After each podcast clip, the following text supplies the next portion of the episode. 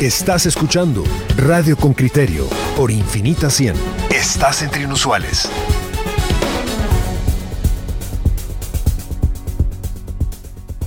Volvemos a la realidad pura y dura. Ayer en el Congreso de la República fue, fue aprobado un acuerdo por los diputados que le genera una especie de régimen especial a la ganadería para que puedan incorporarse a la economía formal con unas exenciones o con una reducción de impuestos, pero además con una amnistía garantizada para todos los impuestos no pagados hasta el momento. Mire, tenemos muchos comentarios de los oyentes que están a favor y en contra. Aquí nosotros mismos tenemos una discusión. Yo pienso que hay segmentos de la economía que sí requieren de condiciones especiales para incorporarse a la formalidad.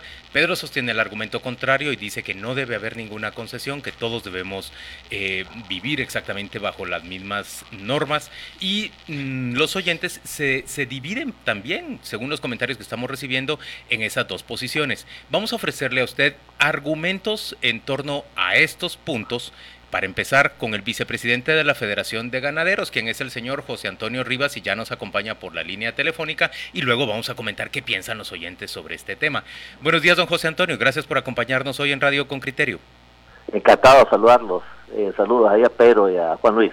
Eh, José Antonio, ¿cómo justificar un privilegio fiscal para un sector como es el agropecuario cuando los demás no tenemos esos privilegios? Mira, Pedro, eh, no sé si te acordás en el almuerzo que tuvimos ahí en Capistano, donde te explicábamos que este sector nunca había estado incorporado, es decir, este sector no ha pagado impuestos. Había que haber hecho una, una ley, que era lo que pretendíamos durante años nosotros atrás, donde llamábamos la atención que fuera algo que el, voluntariamente el ganadero quisiera incorporarse porque los márgenes del IVA al 12% no le permitía al ganadero nacional competir contra las importaciones traídas de Nicaragua, Honduras, Costa Rica, en tanto la leche como para eh, la carne, ¿verdad? Entonces, eh, definitivamente se le explicó a la JAT un millón de veces que nosotros no podíamos pagar este monto de IVA porque esos márgenes no existen en la ganadería, que teníamos que tener un formulario único eh, que emitiera la JAT y que se pagara a través de un sistema bancario en donde nosotros voluntariamente por cada venta de un animal que se hiciera a los rastros o a cualquier cosa, tuviéramos el pago de, nosotros le solicitamos entre el 1 y el 2%. Aún esta ley quedó alta, pero quedó con un 5 y un 4%, lo cual no es muy atractivo. Y, lo que se quería era invitar a incorporarse, pero a todo el sector ganadero, por supuesto que vendiera menos de 3 millones de fiscales, es decir, la gente que compra una camionada, la gente que vende seis Pero que también se ha subido a 5. ¿Ah? Que también se ha subido a 5. A 5 millones. Al 5%, es decir, no, no, a 5 millones. Sí, perdón. Dime. Que se ha subido a 5 millones. No, no, quedó en 3 millones, máximo 3 millones de venta. Los que tienen eh, abajo de 3 millones de fiscales. Así quedó. Pero, pero José Antonio, vamos a ver. Mm, si el sector no es productivo, sencillamente se sale del mercado. Lo que no podemos es mantener el resto de los ciudadanos. Yo tengo una empresa que se llama Radio, esta de aquí, y tengo mi competencia y me cuesta mucho pagar día a día unos impuestos que pone el Estado. O sea, para mí es igual de difícil que para ti, exactamente lo mismo. Yo te puedo contar todas mis penas, las mismas, las mismas, no vendo. O sea, yo tengo los mismos problemas, los mismos. Compito con radios que salen de fuera, con televisiones que vienen por cable, los mismos. ¿Por qué razón tiene que ser un sector privilegiado y no el de la pesca, que tiene los mismos, y no el de... el de... Te, quiero comentar, está en la mismísima situación o peor, ¿verdad? porque la gente que exportamos, por ejemplo, pescado, no tenemos ninguna factura que nos dé el, el, pescador, el pescador comercial o el artesanal. Eh, se hace empíricamente, jamás hay una factura de por medio.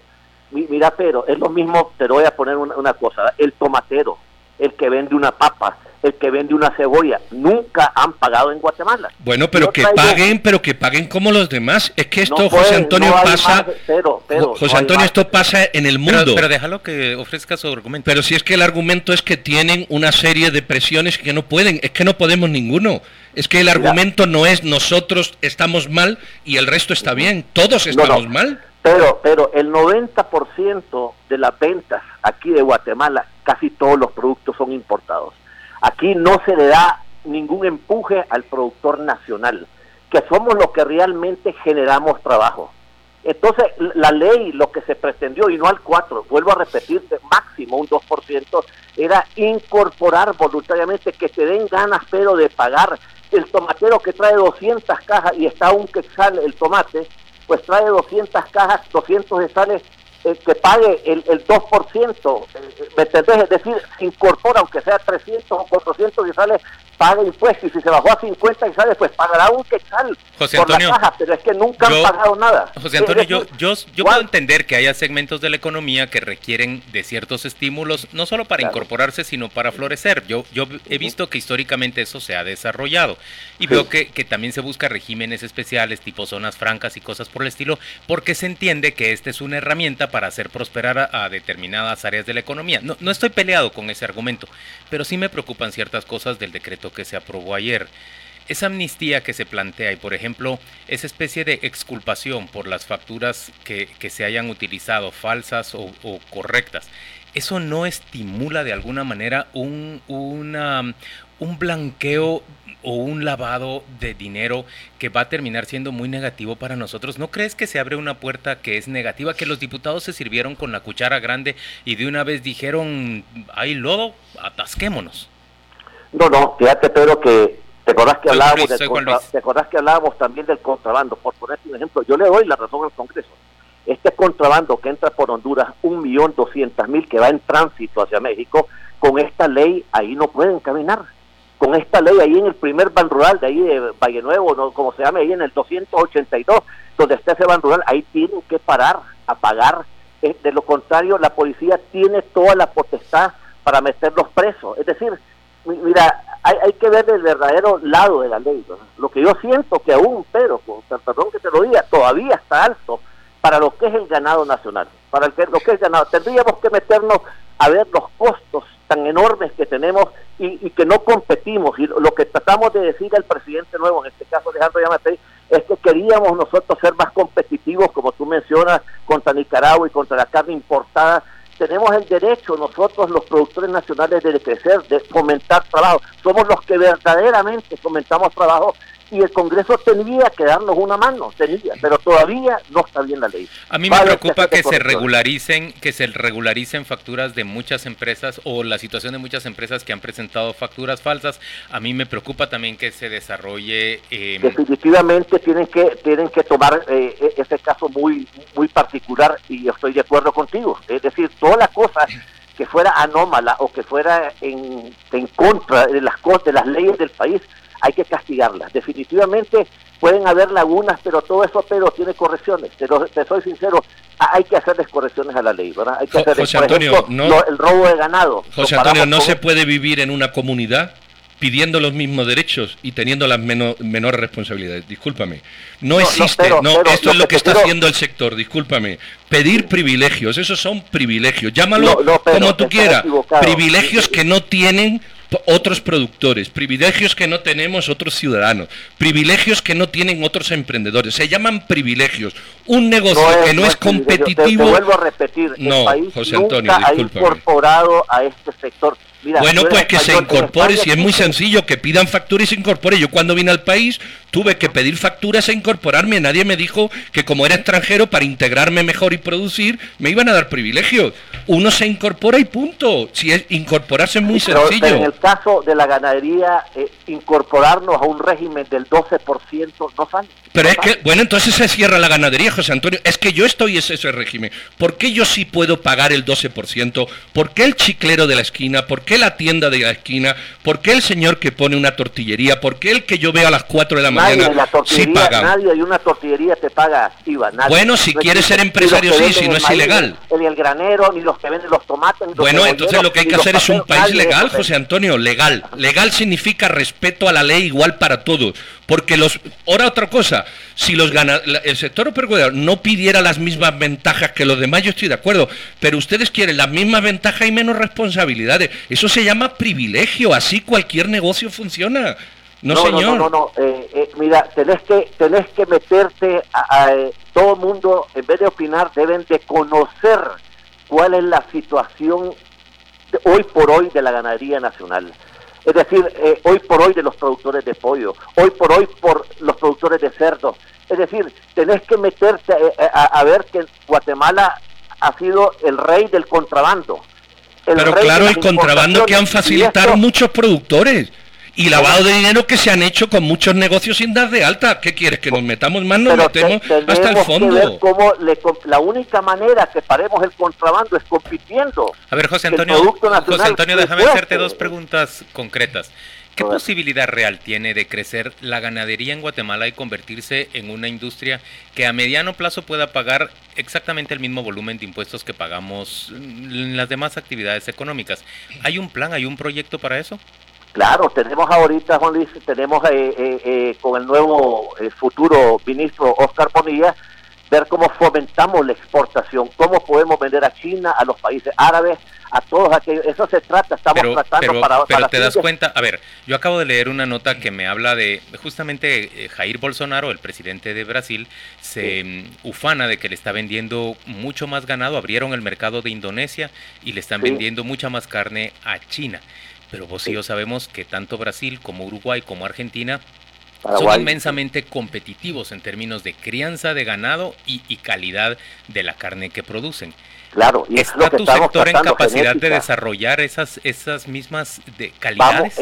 mire, ya lo tenemos bien encaminado. Es decir, incluso si ustedes eh, están enterados, el que no arete, el que no tiene controles sobre su ganado, no podrá mover un animal a partir de enero. Hay una ley que exige que el, para a partir del 31 de diciembre de este año, el que no tenga areteado y eh, registrado su ganado en el MAGA no puede ni siquiera moverlo de la finca. Es decir, ya estamos tarde, ahí el 70% no lo ha hecho. Ahorita están corriendo a ver cómo metemos estos, estos controles para que cumplamos lo que ya los planes de trabajo que hay para mejorar el, la ganadería nacional y fomentar nosotros fomentamos 12 millones de jornales de trabajo, 12 millones. José Antonio, ¿te das cuenta? Estamos recibiendo los mensajes de los oyentes con criterio y, la mayoría honestamente están de acuerdo con Pedro. En el, más bien, toda la gente siente, ¿por qué alguien va a pagar menos impuestos que los que pago yo si a mí me cuesta tanto trabajar como a ese señor?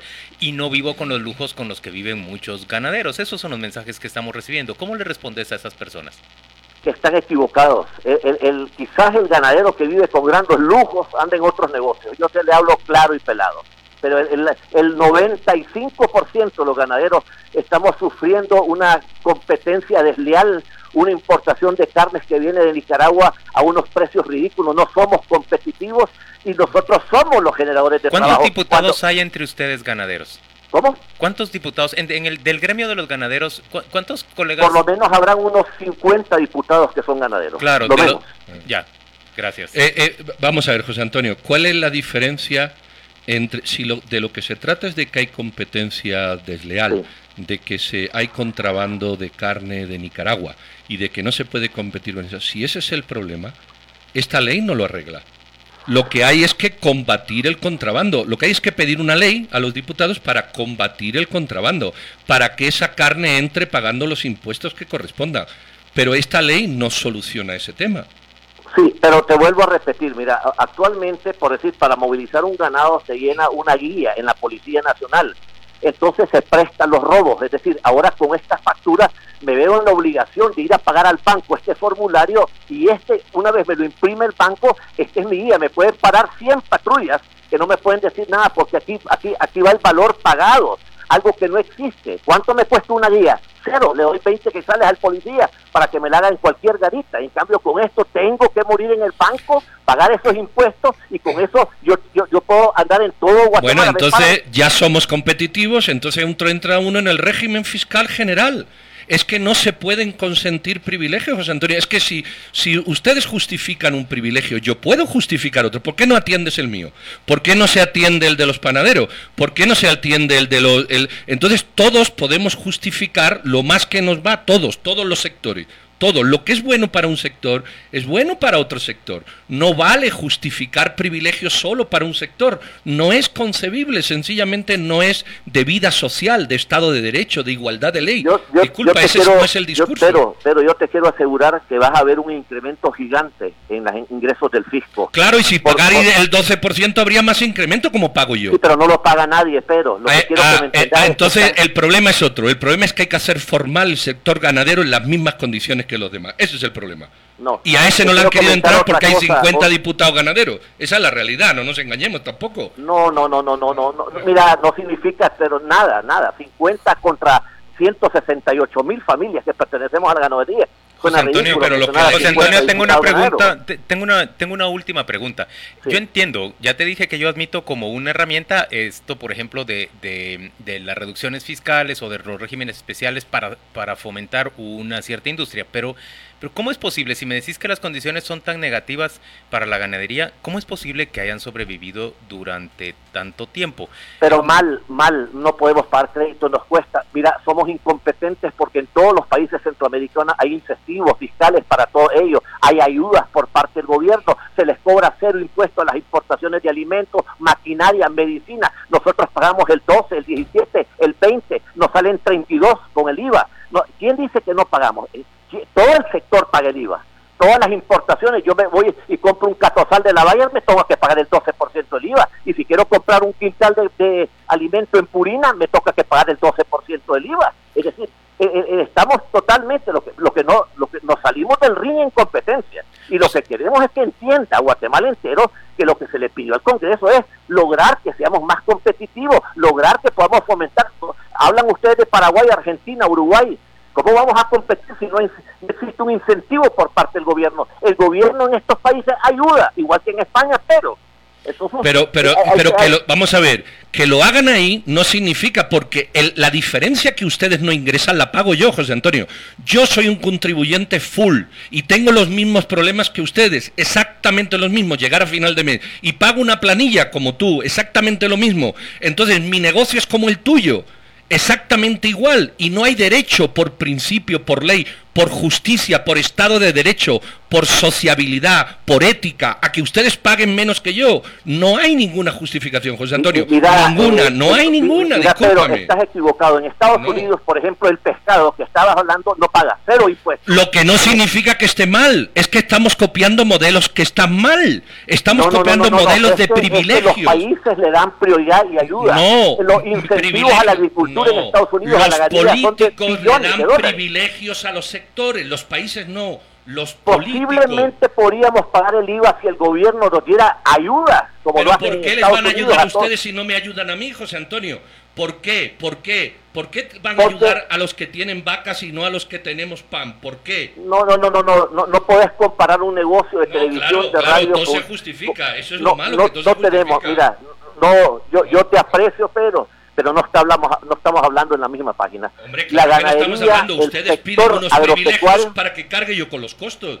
Claro que no estamos hablando de lo mismo. Pero había que involucrar, había que incorporar. Mira, es de las mejores cosas que ha hecho el Congreso. Y verás, si es manejado correctamente por la SAC, mirarás éxito en todo esto, enorme. No, ya es un fracaso desde el momento que yo como ciudadano prescindo de sus impuestos porque 50 diputados ganaderos han aprobado una ley que yo no puedo aprobar. No, señor, eso no es para mí, José Antonio. Es que hay que hablar coherentemente. Claro, pero ¿te parece poco coherente que os están dando privilegios? ¿Quieren más coherencia?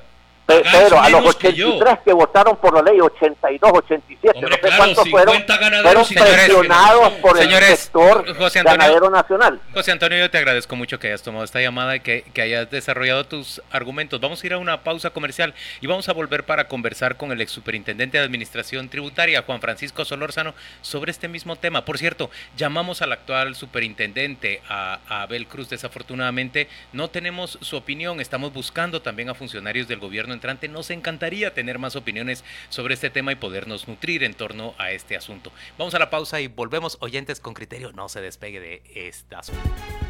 Oyentes con criterio, y amanecimos, pero moviditos aquí en este su programa de radio que ya sabe usted, le trae las mejores discusiones, los mejores análisis, la más rica información sobre los hechos más relevantes. ¿Usted acaso sabía que había más o menos 50 diputados ganaderos en el Congreso de la República que estuvieron entre los que aprobaron el día de ayer esta iniciativa? Mire, estamos recibiendo muchos mensajes de nuestros oyentes. Jane Oligan dice, por ejemplo, este señor no es coherente, sino cuero, dicho en buen chapín. Por el otro lado, Pablo Gómez dice, o sea que según Pedro, todos los pequeños contribuyentes, que son millones, tendríamos que pagar el 12% de IVA, que falto de realidad. Le, voy a contar lo que yo estoy diciendo, para que quede claro de una vez.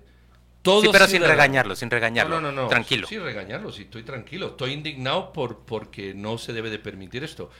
Todo ciudadano de un país, todos, todos, todos, sin excepción, todos, sin excepción, tienen que tener la misma carga impositiva. Punto. Se acabó la historia. Porque todos tienen las mismas obligaciones, todos los mismos derechos y todas las mismas responsabilidades. Luego hay gente que no le llega el mínimo y no pagan siquiera impuestos. Ese es otro tema. Pero siguen sujetos al mismo régimen el día que pasen esa línea de mínimo vital que tienen. Oyentes con criterio, damos dos bienvenidas en este momento y decimos que nos sentimos muy contentos, Pedro y yo, de que Dina Fernández se sume a este equipo de conductores del programa Con Criterio por la mañana de hoy. Bienvenida, Dina, gracias por acompañarnos. Muchas gracias y eh, buenos días a todos y qué alegría estar con ustedes. ¿Tú pagas menos impuestos o no? Ya, ya, ya va Pedro, ya va Pedro. Yo pago, un montón de impuestos, mi contador no me perdona nada. No, es la SAT la que no te lo perdona. Y por cierto, quien estuvo a cargo de la SAT está ahora incorporado a esta conversación. Se trata de don Juan Francisco Solórzano Fopa, a quien le damos la bienvenida. ¿Qué tal, Juan Francisco? Buenos días, muchas gracias, bienvenido. Ah, bueno, Juan Francisco, pues eh, yo creo que el debate ya está claro.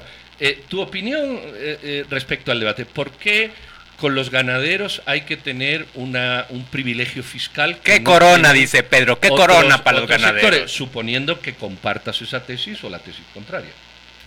Este, bueno, buenos días. Miren, primero decirles que eh, esta ley la dictaminó SAT hace aproximadamente unos dos años, creo que sí fue todavía durante mi administración, pero eh, sinceramente lo que se dictaminó entiendo que tiene más de 10 enmiendas digamos, de los, 17, 18 artículos que tiene eh, el decreto. Entonces, en realidad habría que analizar primero qué fue lo que pasó por el Congreso, porque una ley con una gran cantidad de enmiendas, pues puede haber cambiado completamente el sentido de, la ley y lo único pues es que, eh, digamos, utilizaron un decreto que ya había avanzado en primera y segunda y tercera lectura para eh, poderlo aprobar eh, como lo hicieron el día de ayer.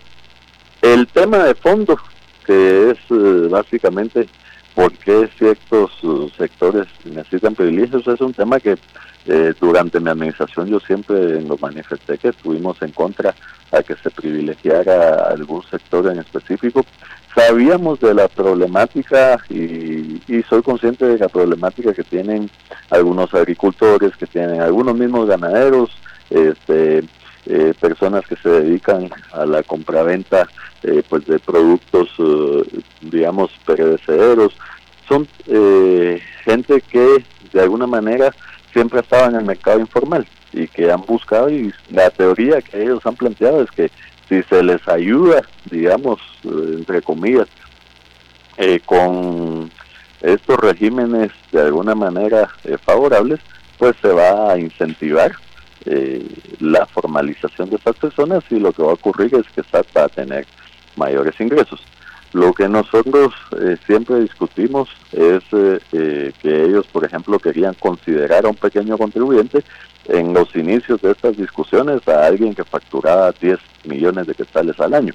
Y yo siempre diría, mire, alguien que factura 10 millones de quetzales al año, decir que es un pequeño contribuyente es una ofensa. Pues, y cuando te dicen que son 3 millones de quetzales el tope que se que se ha establecido en la ley, ¿vos estás de acuerdo o lo consideras todavía excesivo? no, pero no, lo considero todavía excesivo. O sea, alguien que factura 3 millones de quetzales al año. 250 mil pesos al mes. Con una utilidad eh, o sea, de un 20% son 50 mil limpios que no gana eh, cualquiera. O sea, sinceramente sigue siendo una ofensa decir que 3 millones es un pequeño contribuyente. A ver, yo, saco en claro... Esas personas, además, perdón, si alguien maneja 3 millones de quetzales al año, tiene para pagar un contador, tiene para pagar un asesor financiero, tiene para pagar a alguien que le lleve una contabilidad básica, que ese es otro de los argumentos que ellos han planteado, que, muchos no sabían llevar contabilidad. A ver, yo, lo que entiendo de lo que, de lo que vos estás diciendo es que admitís que algunas industrias puedan requerir de unas condiciones especiales para incorporarse a la formalidad,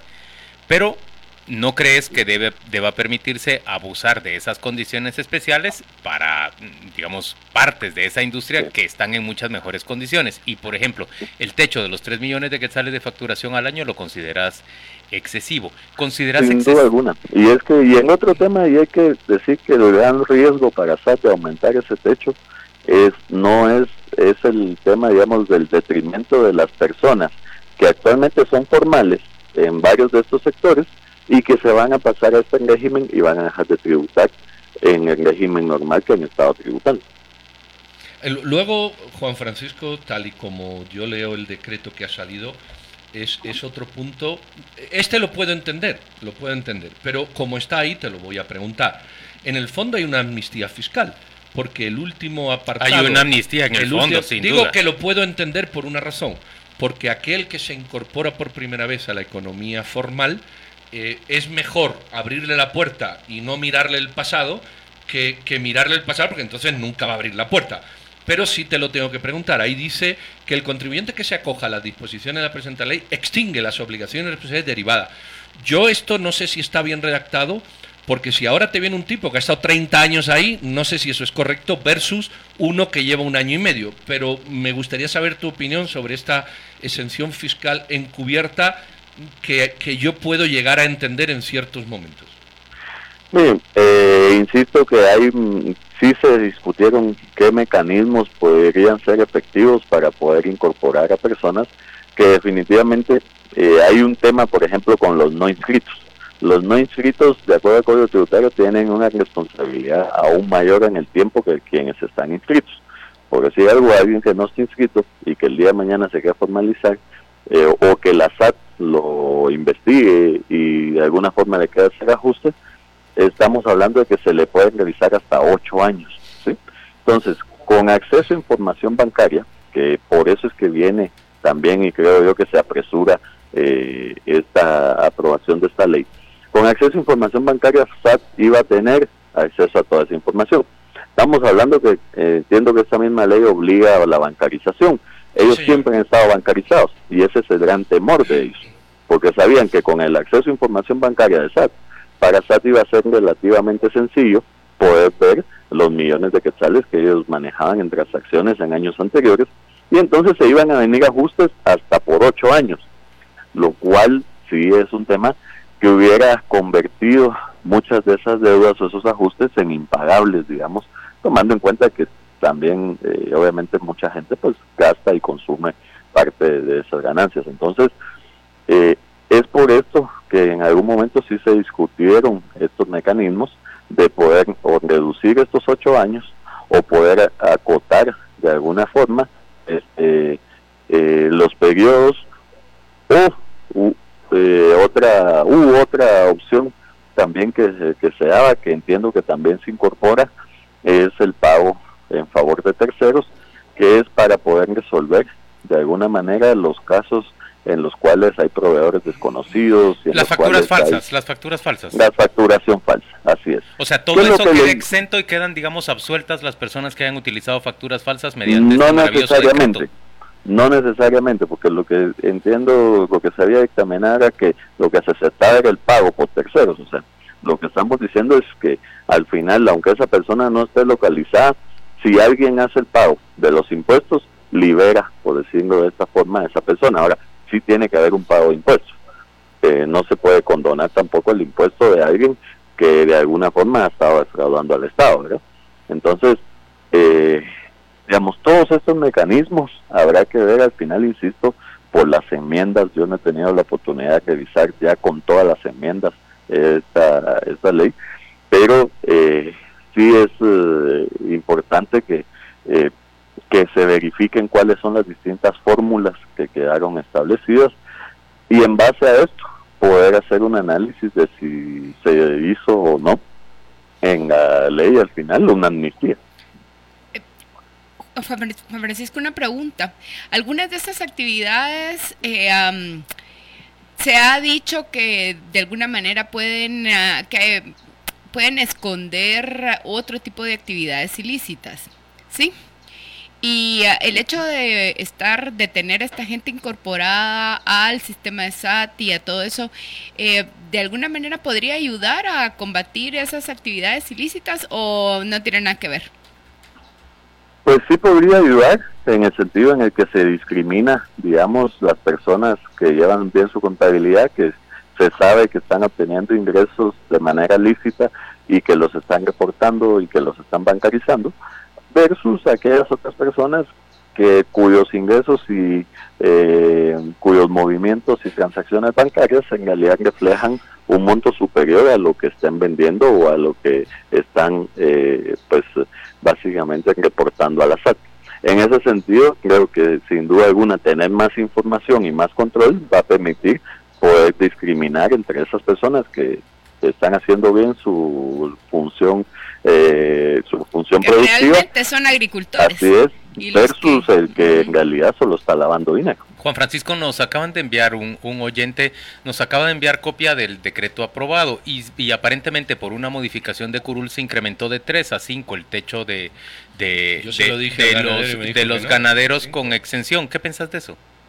Pues definitivamente, insisto, eh, creo que... si eh, tres te parecía mucho. Es un tema completamente excesivo. A ver, ¿qué deberíamos hacer los ciudadanos? En 5 millones, miren, el gran problema de subir ese techo es que cuanto más se sube el techo, más gente formal que antes estaba tributando sus impuestos bajo los otros regímenes, se van a pasar a este régimen.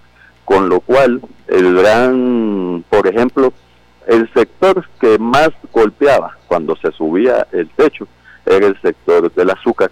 ¿sí?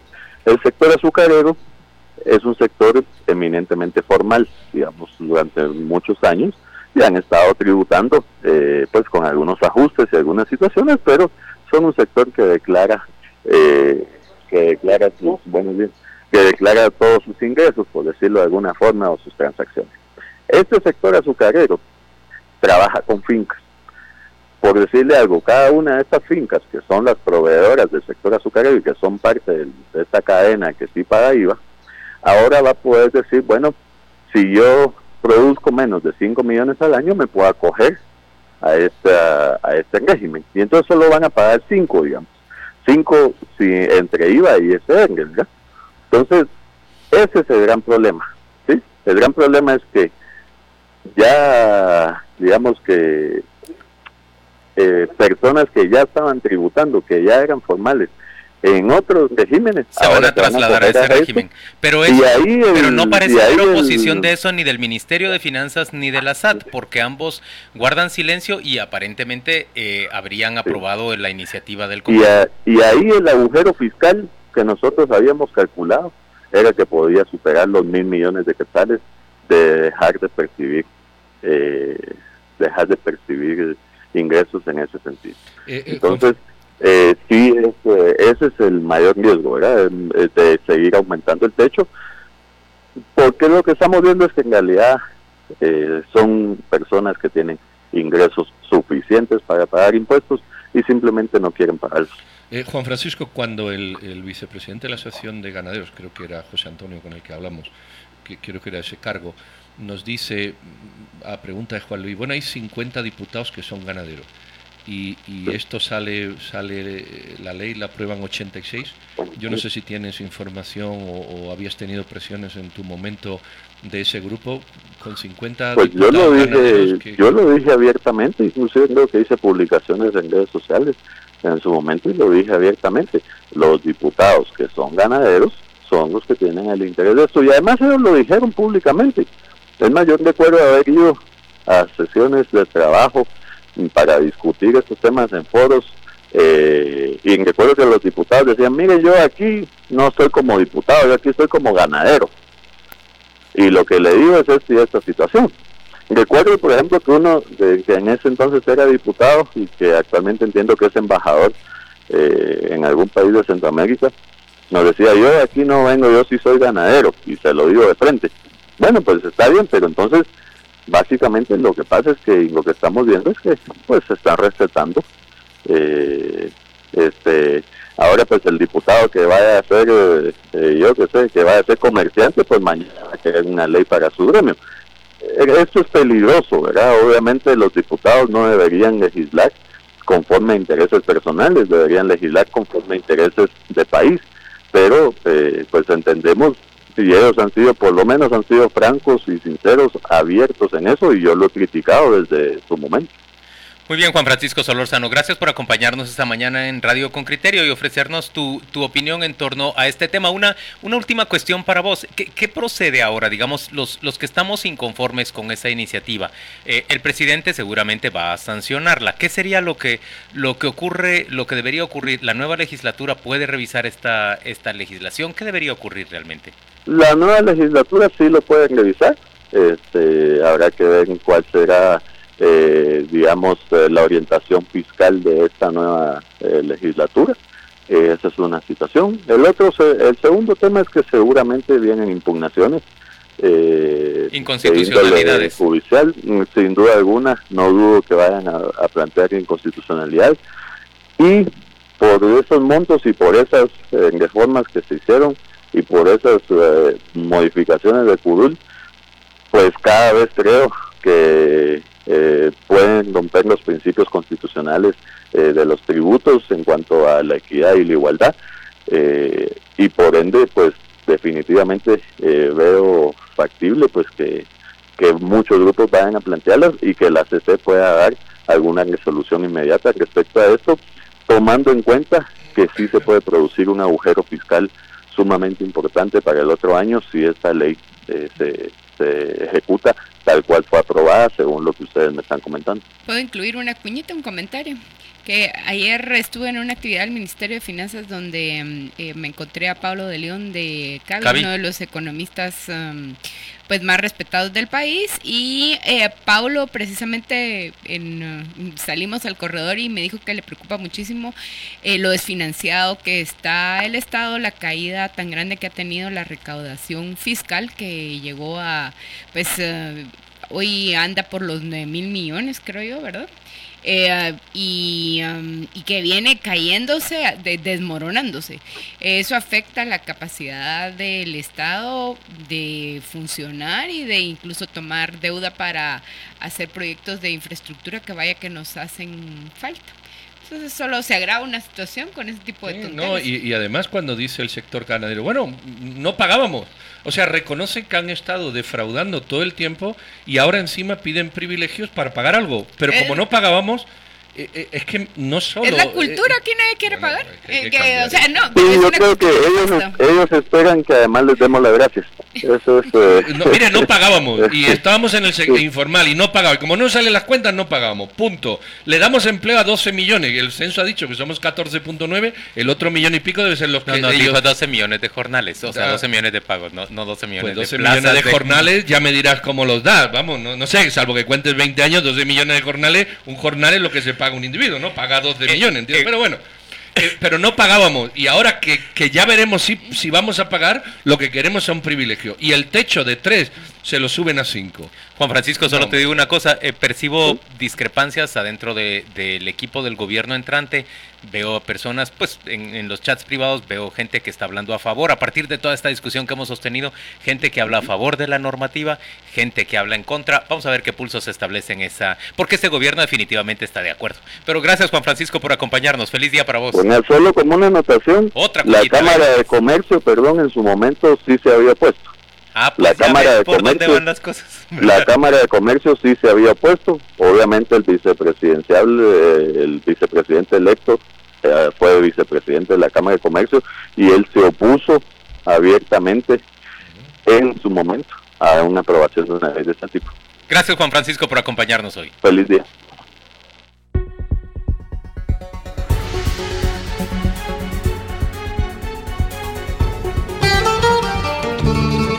Tarantela, auténtico sabor italiano en todos nuestros platillos, preparados con pasión, inspirados en un legado de la gastronomía de Italia, avalados por la certificación Q de la hospitalidad italiana. Un sapore vero italiano te aspetta. Buon appetito. Encuéntranos en redes sociales como Tarantela GT. Si te gusta bailar, comer, broncearte, jugar en la piscina, relajarte con la brisa del mar, tenemos que decirte algo. Disfrutar es lo tuyo. Ven a Decameron y pásala genial con tus personas favoritas. Reserva al 2411-9626 o en decameron.com. Te mereces todo. Decreto 9097. El consumo de este producto causa serios daños a la salud. Hoy que es tu cumpleaños te venimos a cantar y tu fiesta o aniversario lo vamos a celebrar. Ya se viene la parranda, ¿a quienes vas a invitar? Eventos Gallo, traemos la fiesta. Qué buena selva más, solo tenés que marcar. 801 cerveza. Las bebidas, las boquitas y hasta el toldo para bailar. Eventos Gallo, solo marca. 1801 cerveza. Y te llevamos todo para la fiesta. Decreto 9097. El consumo de este producto causa serios daños a la salud. Estás escuchando Radio con Criterio por Infinita 100. Estás entre inusuales. El INTECAP presenta el segundo Congreso de Productividad Empresarial, liderando la transformación hacia la competitividad. El segundo Congreso de Productividad Empresarial que gestiona el INTECAP presenta en el 2019 la transformación digital de las empresas. Provee estrategias y herramientas a los empresarios para poder poner en práctica esas estrategias, involucrando a todos los colaboradores y departamentos de cada empresa. Usted puede adquirir sus entradas en las agencias Pan Rural, Banco Industrial y Todo Ticket. Además puede comunicarse para hacer cualquier pregunta o consulta al WhatsApp 45 68 44 16. El INTECAP presenta el segundo Congreso de Productividad Empresarial, liderando la transformación hacia la competitividad. WhatsApp con criterio 51 55 73 64. Pedro, vos pedías indignación de los oyentes, te la han dado con creces, pero así a montones. Miren, pues, em, dice. Es que es muy difícil, muy contraintuitivo explicarle a la gente que ellos sí tienen que pagar una cosa y otros menos. Es muy contraintuitivo. Dice don Oscar Villatoro, qué vergüenza no pagaban los diputados ganaderos y ahora se recetan privilegios. Gabriel Herrera dice, solo les recuerdo que es toda la industria, que toda la industria ganadera fue la que apoyó a Jimmy Morales en un momento de crisis, por lo que podemos ver que nuevamente se siguen pagando favores políticos a personas que apoyaron a este gobierno. José Cabrera desde la zona 9 nos dice, ¿cuándo se dignará la SAT a cobrar impuestos a todos los ciudadanos? Ejemplo a los mercados. Mm, dice, siempre nos cobran a los mismos. ¿Por qué les da miedo cobrarle a los demás? Enrique Varillas, quien piensa que a partir de esta nueva normativa muchas fincas van a fragmentarse en términos fiscales y van a presentar sus cuentas como pequeñas unidades con, con eh, facturas inferiores a los 5 o a los 3 millones de quetzales, piensa que nada les cuesta hacer estructuras como esta finca que se llame Los Primos y aquella Los Tíos. Es como los subsidios europeos al sector agropecuario. Dicen que no les salen las cuentas, pero nadie cambia de actividad. Rodrigo Valadez nos dice, empecé a hacer facturas especiales pagando el 12% de IVA y el 5% del impuesto sobre la renta. Y ahora la amenaza es que el Ministerio de Trabajo puede alegar continuidad laboral sobre los trabajadores que, que me han acompañado. Eh, eh, yo voy a tocar otro tema, porque me voy a ir al ratito a un chequeo médico. Voy a tocar otro tema que, que lo hemos tocado, que es la Comisión de Investigación contra la CICIC. Hay mucha gente que dice, pero oiga, el, Congreso puede, la CICIC eh, tuvo barbaridades. y yo le digo, sí. Es decir, un Congreso, un Congreso, cualquier Congreso de un país que se preocupa de investigar problemas nacionales como un cometido de ellos, tiene todo el derecho, toda la razón y toda la legitimidad de nombrar una comisión de investigación que lo haga con CICIC. Yo eso no me opongo. Lo que yo critico es que este Congreso, que le ha venido del norte la investigación de los grandes problemas nacionales, como la muerte de las niñas, las cárceles, los dineros que se gastan, los contratos que se dan eh, a, a, lejos aún estando procesados. O sea, este Congreso que le ha importado un soberano bledo investigar nada, se ponga a investigar particularmente algo y dentro de eso hay cinco diputados señalados, muchos de ellos, más por lo menos 60, por lo menos tres, señalados muchos de otros, más otros 60, por eso, eso es lo que yo critico. Cuando tú no tienes la vergüenza, la ética, como si un padre que llega borracho todos los días a su casa y maltrata a su esposa, le critica a su hijo que llega tarde con olor a cerveza.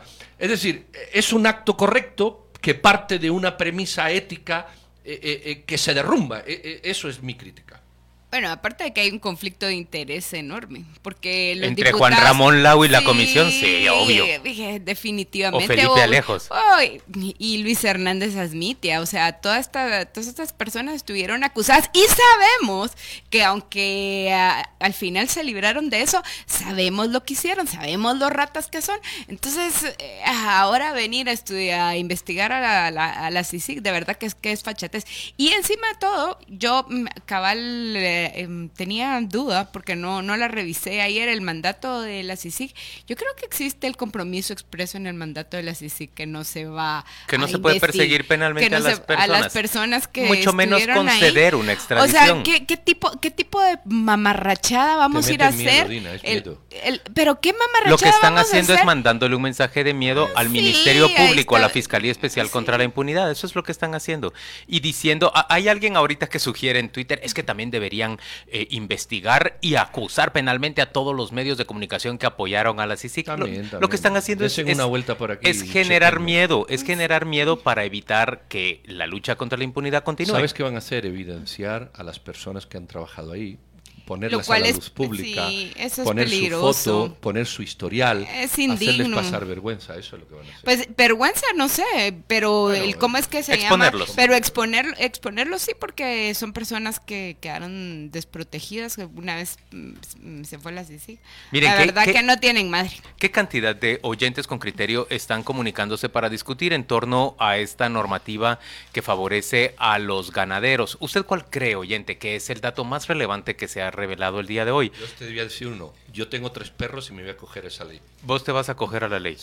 Facturas tres millones de pesos. Muy Por tener tres chuchos me voy a coger a la ley. Dice Gustavo Flores. Él va a estazar a los firulais. y un firulai.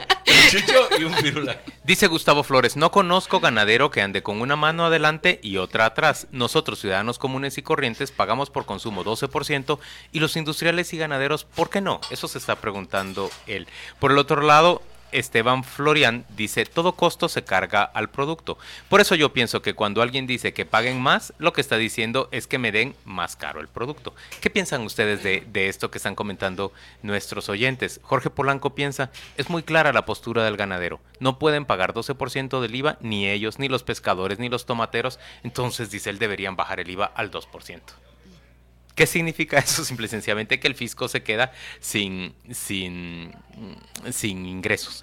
Dina, te están celebrando la palabra utilizada, ratas. Lo está diciendo Brandon Betancourt. Dice, esa es la palabra correcta, lo que ella está diciendo. Mm, pues sí, son unas ratas. O sea, bueno, no todos, no voy a, no quiero generalizar, pero hay muchísimos ahí, si sabemos que son delincuentes. Y ya, o sea, su conducta ha sido delincuentes, trataron de volar a la fregata todo el código penal, para precisamente procurarse impunidad y ahora eh, pues ese es el mismo camino, es el mismo camino, de verdad que qué vergüenza dan. Esvin López se pregunta, ¿Por qué siempre buscan privilegios? Los cafetaleros todos los años salen con lo mismo.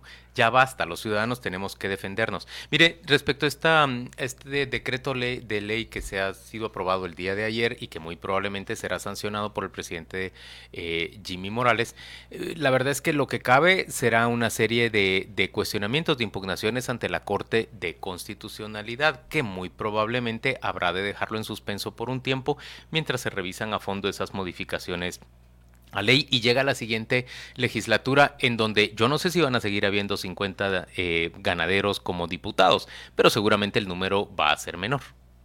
Sí, seguramente. Bueno, vamos a ir a una pausa comercial y volvemos dentro de muy poco. Esto es Radio con Criterio.